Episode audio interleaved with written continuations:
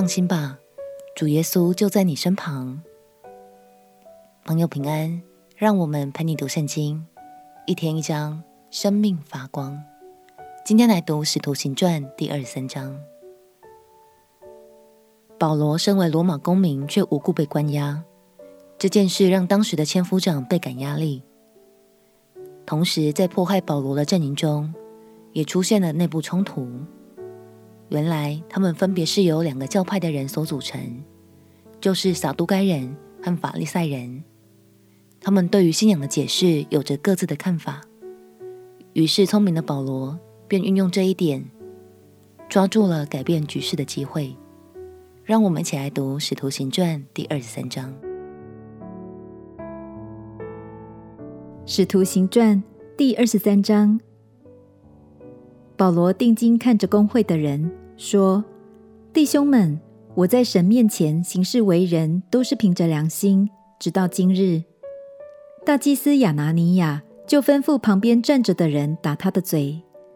保罗对他说：‘你这粉饰的墙，神要打你。你坐堂为的是按律法审问我，你竟违背律法，吩咐人打我吗？’站在旁边的人说。”你辱骂神的大祭司吗？保罗说：“弟兄们，我不晓得他是大祭司。经上记着说，不可毁谤你百姓的官长。”保罗看出大众一半是撒都该人，一半是法利赛人，就在公会中大声说：“弟兄们，我是法利赛人，也是法利赛人的子孙。我现在受审问，是为盼望死人复活。”说了这话。法利赛人和撒都该人就争论起来，会众分为两党，因为撒都该人说没有复活，也没有天使和鬼魂；法利赛人却说两样都有。于是大大的喧嚷起来。有几个法利赛党的文士站起来争辩说：“我们看不出这人有什么恶处，倘若有鬼魂或是天使对他说过话，怎么样呢？”那时大起争吵，千夫长恐怕保罗被他们扯碎了，就吩咐兵丁下去，把他从众人当中抢出来，带进营楼去。当夜，主站在保罗旁边，说：“放心吧，你怎样在耶路撒冷为我做见证，也必怎样在罗马为我做见证。”到了天亮，犹太人同谋起事，说。若不先杀保罗，就不吃不喝。这样同心起事的有四十多人，他们来见祭司长和长老，说：“我们已经起了一个大事，若不先杀保罗，就不吃什么。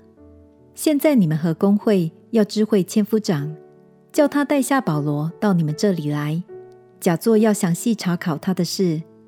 我们已经预备好了，不等他来到跟前，就杀他。”保罗的外甥听见他们设下埋伏，就来到营楼里，告诉保罗。保罗请一个百夫长来说：“你领这少年人去见千夫长，他有事告诉他。”于是把他领去见千夫长，说：“被囚的保罗，请我到他那里，求我领这少年人来见你，他有事告诉你。”千夫长就拉着他的手，走到一旁，私下问他说。你有什么事告诉我呢？他说：“犹太人已经约定，要求你明天带下保罗到公会里去，假作要详细查问他的事。你切不要随从他们，因为他们有四十多人埋伏，已经起誓说，若不先杀保罗，就不吃不喝。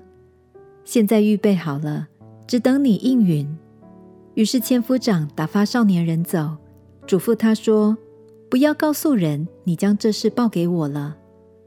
千夫长便叫了两个百夫长来说：“预备步兵二百，马兵七十，长枪手二百，今夜亥初往凯撒利亚去，也要预备牲口，叫保罗骑上，护送到巡抚腓利斯那里去。”千夫长又写了文书，大略说：“克劳地吕西亚，请巡抚腓利斯大人安。”这人被犹太人拿住，将要杀害。